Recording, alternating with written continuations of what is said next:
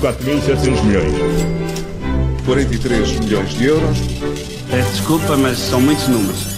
Ao Ferreira, e na moeda de troca de hoje falamos da banca, que aumenta cada vez mais as comissões e taxas de serviços que antes eram gratuitos. É, eram Como gratuitos. acabámos de ouvir a Carla falar. É? Exatamente. É? Está hoje na atualidade, é notícia frequente, volta a ser hoje, como acabámos de ouvir, e de facto eh, as notícias de hoje, dados eh, calculados pelo Jornal de Notícias, dizem que os portugueses desembolsaram em média 8,8 milhões de euros por dia de comissões bancárias, isto uh, nos anos entre 2007 e o primeiro semestre deste ano, 2019.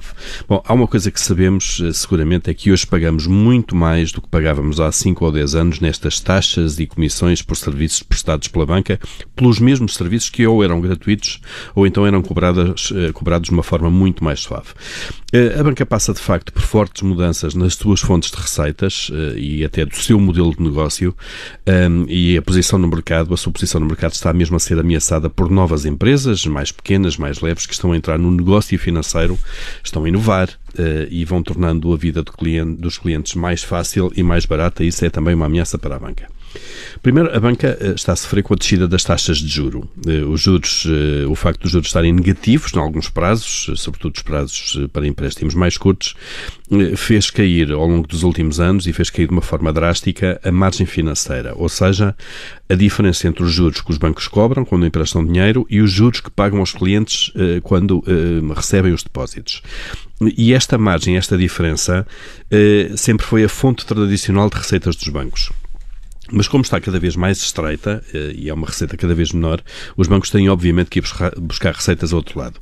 Eh, e têm que ir buscar receitas porquê? Primeiro porque há um legado ainda pesado dos efeitos da crise e do, crédito mal parado, mesmo deixando de lado as questões, os casos de polícia, se quisermos, e as, e as falências ou quase falências, eh, os bancos ainda têm balanços para limpar e isso custa dinheiro.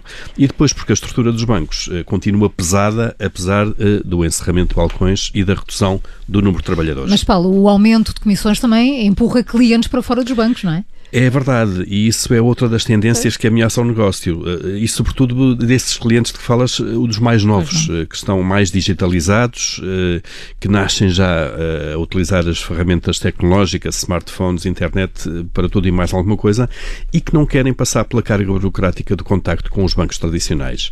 Eu recordo sempre num estudo que tem cerca de 5 anos, feito nos Estados Unidos, um inquérito feito aos millennials, isto é, à geração que nasceu ali nos anos 80 e que já cresceu depois na adolescência com a internet, uh, sobre as experiências digitais deles e 70% dos millennials americanos diziam que preferiam a experiência de ir ao dentista a ir a um banco tratar assuntos. Quando um setor eh, é visto pelos novos clientes desta forma, tem um problema para resolver.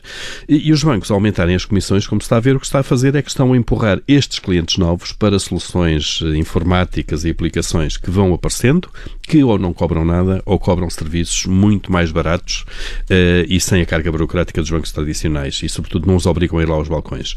Isto revela bem os dilemas que se colo colocam hoje aos bancos a ponto de uh, todos termos que perceber se no futuro uh, estes dinossauros, de alguma maneira, vão sobreviver ou não, uh, ou se vão ser, de alguma maneira, uh, esmagados por, pelos meteoritos digitais que estão aí. Paulo Ferreira, com moeda de troca a não perder nova edição amanhã, aqui na Rádio Observador, aconteça o que acontecer. 4.700 milhões. 43 milhões de euros. Peço desculpa, mas são muitos números.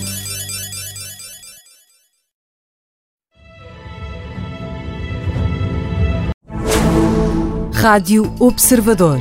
Ouça este e outros conteúdos em observador.pt/barra rádio e subscreva os nossos podcasts.